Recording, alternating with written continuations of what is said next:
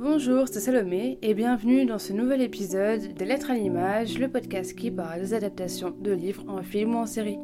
Avant de commencer l'épisode, je vous invite, si l'épisode vous a plu, à laisser une petite note et à laisser un commentaire sur Apple Podcast. Ça m'encourage beaucoup et ça va vraiment aider le podcast à se développer.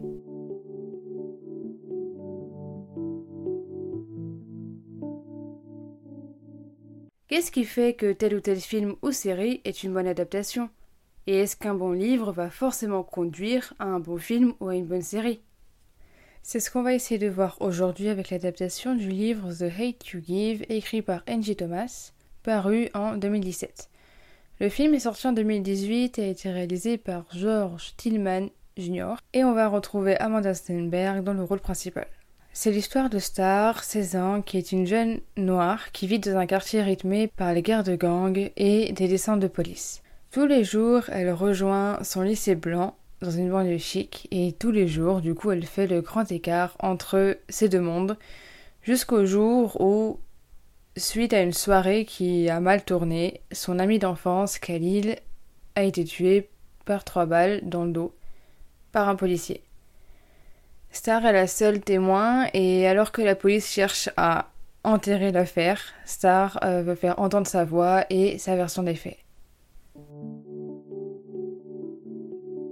Concernant le livre, Angie Thomas, qui est très tôt attirée par la littérature, a écrit une nouvelle lorsqu'elle était étudiante euh, après la mort du jeune Oscar Grant en 2009, qui aborde les violences policières à l'encontre de la population afro-américaine. En 2015, elle est secrétaire d'un évêque et alors que le pays fait face à d'autres faits de ce genre, qui ont abouti à la naissance du mouvement euh, de protestation Black Lives Matter, elle reprend sa nouvelle pour en faire un roman pour la jeunesse. Alors que plusieurs tentatives pour se faire éditer ont été infructueuses, elle soumet son roman à une organisation à but non lucratif qui récompense son travail et le dote d'un prix. Son roman est ensuite édité par HarperCollins et il est classé en tête des ventes par le New York Times dès la première semaine. Comme quoi il faut persister. L'histoire est écrite à la première personne du point de vue de Star. Ce sont donc ses propres mots avec des phrases simples et concises, comme si c'était Star qui nous parlait en nous écrivant.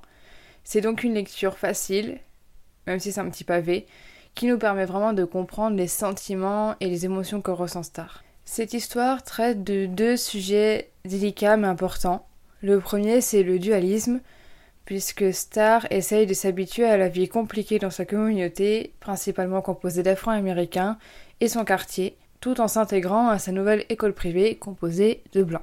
Elle vit dans deux mondes complètement différents, et il y a alors deux stars.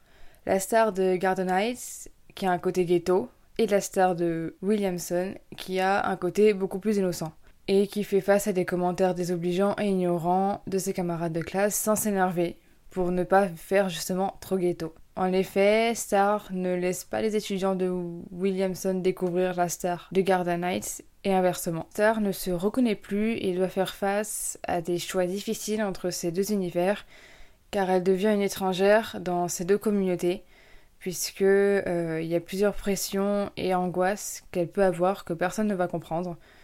Le deuxième sujet, c'est le racisme. Le titre du film The Hate You Give fait référence à l'acronyme employé par Tupac, qui est un rappeur américain du style hip-hop et activiste politique.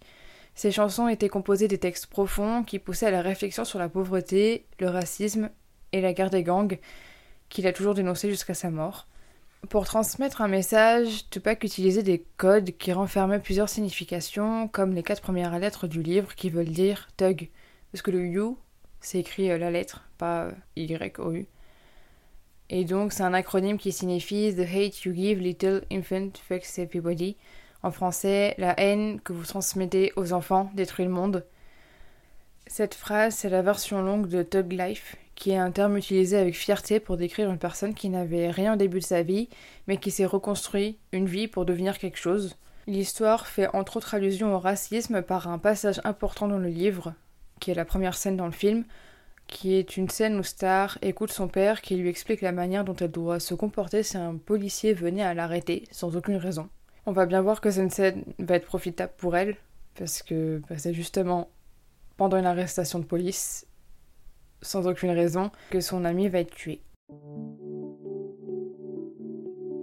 Le livre est donc adapté au cinéma et Angie Thomas en est la coproductrice afin de garder le contrôle sur son œuvre.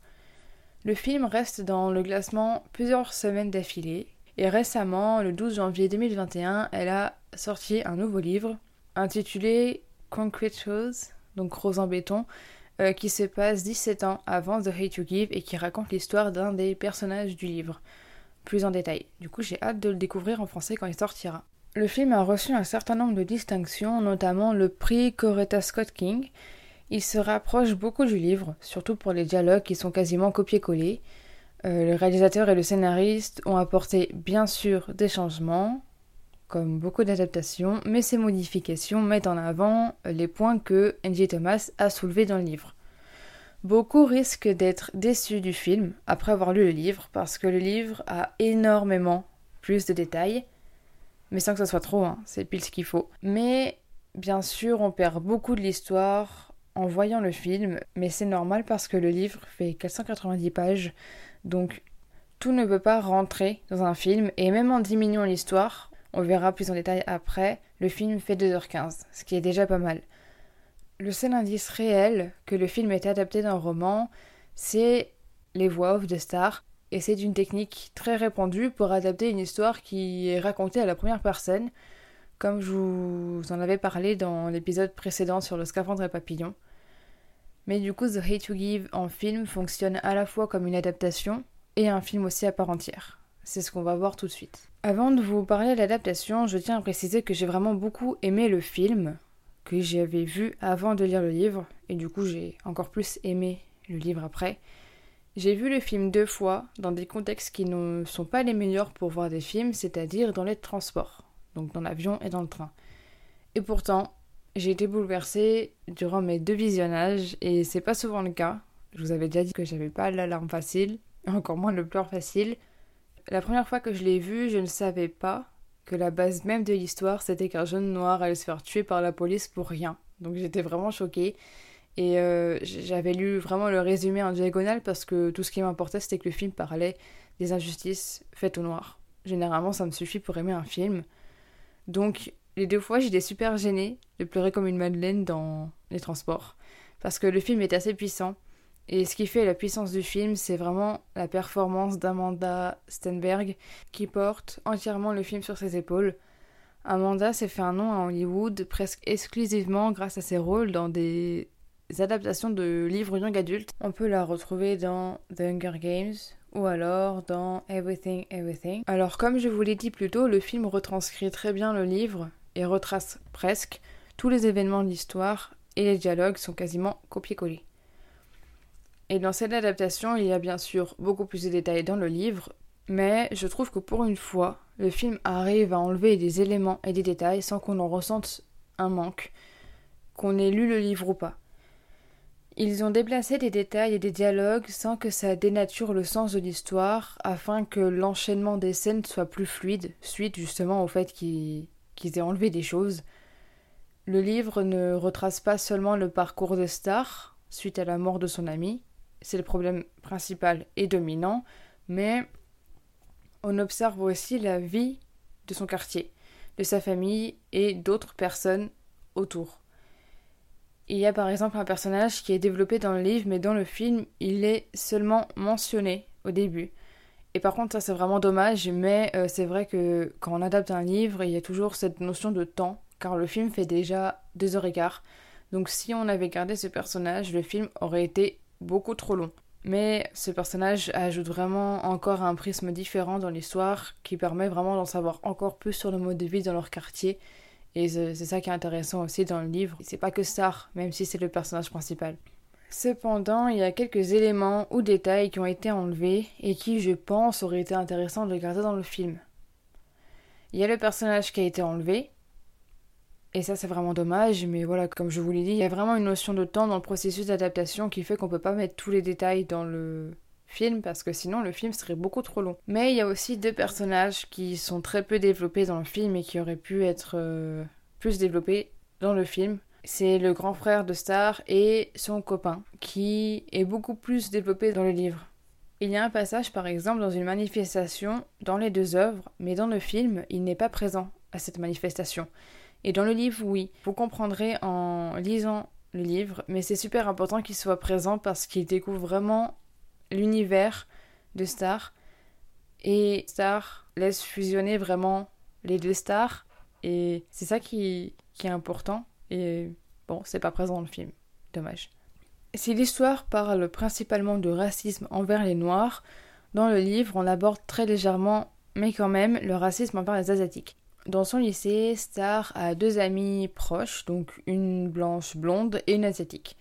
Et quand la mort de Khalil arrive, l'événement fait la une des journaux et son amie blanche va avoir de plus en plus de remarques et de comportements racistes. Et donc Star et sa copine asiatique vont un peu s'allier contre la blanche parce que bon la blanche avait également eu des remarques racistes sur des asiatiques dans le passé et c'est un détail mais je trouve que le racisme envers les asiatiques aux États-Unis et même de manière générale n'est pas assez développé. C'est vrai que le racisme contre les noirs a une plus grosse envergure donc c'est normal d'en parler plus mais bon c'est quand même dommage d'oublier les autres minorités et NJ Thomas y a pensé même si c'est vraiment un détail hein, dans l'histoire, mais c'est quand même important, mais ça n'a pas été gardé dans le film. Dans les deux cas, on aborde également très rapidement le racisme anti-blanc, de par la réaction du père quand il apprend que sa fille sort avec un blanc. On parlait plutôt du dualisme de Star dans l'histoire, et dans le film, il est beaucoup plus marqué. Il n'est pas plus détaillé, mais il y a vraiment une distinction entre le lycée blanc et son quartier noir, alors que dans le livre il est présent, mais elle dit pouvoir être elle-même avec son copain blanc et ses amies blanches, pas entièrement, mais plus que dans le film. Mais je vais vous en parler plus en détail dans la partie spoiler. La fin n'est pas exactement pareille, mais ça je vous en parle tout de suite dans une partie spoiler. À partir de maintenant, attention spoiler, même si je vous avoue que c'est pas des gros changements, mais on sait jamais, pour ceux qui veulent euh, garder la surprise. La fin est plus réaliste dans le livre. À cause de la précarité et de l'insécurité du quartier de Star, sa mère veut déménager, mais le père ne veut pas, par principe. Dans le film, ils ne déménagent pas. Et ils continuent leur vie, comme si de rien n'était, et on a l'impression que le quartier s'est amélioré alors que non, en fait, c'est le même. Alors que dans le livre, ils déménagent, car la mort de Khalil a été vraiment un déclencheur, sachant que ce que je vous ai pas dit, c'est que Khalil et Star formaient un trio avec une autre fille, qui est morte à 10 ans, également tuée. Donc en fait, ses deux meilleurs amis sont morts tués par balle. Sachant que aussi à la fin de l'histoire, l'épicerie de son père a été brûlée. Donc on, voit vraiment comment ils vont essayer de se débrouiller après ça, parce que c'est quand même un de leurs gagne-pain. Alors que dans le film, euh, bah rien en fait. Ils restent dans leur maison, dans leur quartier. L'épicerie brûle, mais on se demande pas comment ils vont faire après. Alors que dans le livre, leur vie après la mort de Khalil change, et pas dans le film. Je voulais détailler aussi un peu plus la manière dont est développé le dualisme dans les deux œuvres, car ce n'est pas développé de la même manière. Dans le film, les deux univers sont bien séparés, alors que dans le livre, par exemple, ses copines sont déjà venues chez elle.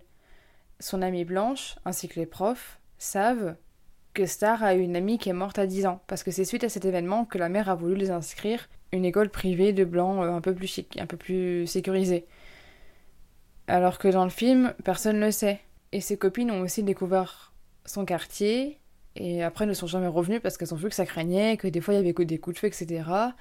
Il y a aussi un moment donné où son copain assiste à une manifestation, à un moment, dans son quartier, et voilà, comme je vous le disais, pour moi c'est important qu'il soit présent à une manifestation pour découvrir son quartier et l'ambiance dans laquelle elle vit, et aussi pour la soutenir parce que ces manifestations sont faites suite à la mort de Khalil pour rendre justice à Khalil. Donc c'est important pour Star qu'il soit là. Et dans le film, il n'y est pas. Dans le livre, Star parle également du fait qu'à certains moments, elle se surprend elle-même à être elle-même avec ses amis et son copain. Alors que dans le film, il y a vraiment une distinction, vraiment encore plus marquée, justement, de ce dualisme. C'est beaucoup plus nuancé dans le livre. Mais par contre, il y a deux scènes dans le film qui ont été ajoutées et qui pour moi sont quand même significatives et importantes. L'oncle de Star est noir et policier. Et à un moment donné, Star va avoir une conversation avec avec lui, parce qu'elle est persuadée que si son ami était blanc, dans la voiture avec elle ce soir-là, le policier n'aurait pas tiré. Son oncle essaie de lui expliquer que quand on est policier, c'est compliqué parce que on se pose tout un tas de questions sur la personne qu'on est en train d'arrêter. Est-ce que il était drogué? Est-ce qu'il a une arme? Est-ce qu'il a de l'alcool dans la voiture? Ou de la drogue? Là, il se trouve qu'il est avec une fille. Est-ce que la fille va bien? Est-ce qu'il lui a fait quelque chose? Et elle lui a donc posé la question que si c'était un blanc et que son oncle était à cette place-là, est-ce qu'il dirait les mains en l'air à ce blanc ou alors est-ce qu'il tirait? Il a répondu qu'il dirait les mains en l'air. Parce que justement, c'est un blanc. Et, euh, et cette scène, elle est quand même assez horrible. Parce qu'un noir dit justement que s'il avait un blanc face de lui, il ne tirait pas. Alors qu'un autre noir, éventuellement, il pourrait. Et je trouve ça juste horrible. Que, que, en fait, euh, la société pousse à faire ça. Et voilà, j'ai trouvé que cette scène était hyper importante dans le film, mais elle n'est pas présente dans le livre. Et autre scène qui n'est pas présente dans le livre, c'est à la toute fin. C'est suite à un incendie, il y a le, roi des dealers du quartier de Star qui veut s'en prendre à elle. Le père essaye de la défendre et il veut prendre une arme qu'il a dans son dos et en fait c'est son fils, donc le petit frère de Star, qui a réussi à un moment donné à prendre le, le pistolet, on sait pas comment, et qui euh, pointe sur le roi des dealers. Et à ce moment-là, il y a la voix de Star qui fait le parallèle avec euh, l'acronyme de Tupac que je vous ai dit plus tôt là, sur euh, la signification de Thug Life, qui est en gros que la haine qu'on transmet aux enfants détruit le monde, et qu'en fait, Star dit que bah là, elle a son petit frère à côté d'elle qui pointe une arme. J'ai trouvé que cette scène était bien pour justement et montrer vraiment en pratique entre guillemets la signification de cet acronyme et du coup du titre et de la réalité qu'on a pu constater dans l'histoire. Donc ces deux scènes qui ont été ajoutées et qui je trouve sont très bien. Pour résumer, je trouve l'adaptation vraiment très bien. J'ai trouvé l'histoire plus poignante à travers le film grâce au jeu d'Amanda Stenberg. Des fois rien qu'en la voyant, bah je pleure encore plus. Mais l'histoire est plus diversifiée dans le livre, beaucoup plus détaillée, beaucoup plus importante, beaucoup plus percutante, à énormément de niveaux. Mais le film a vraiment réussi à recréer l'histoire indépendamment du livre sans qu'on sente de manque, même sans avoir lu le livre. Le film fonctionne vraiment bien à la fois comme une adaptation, même si on peut être frustré parce qu'il manque des choses, mais il fonctionne aussi comme un film à part entière. Merci d'avoir écouté l'épisode, j'espère qu'il vous aura plu. N'hésitez pas à me dire votre avis sur les adaptations dont j'ai parlé et à me recommander d'autres. N'hésitez pas non plus à vous abonner au podcast pour ne louper aucun épisode. A bientôt dans des lettres à l'image.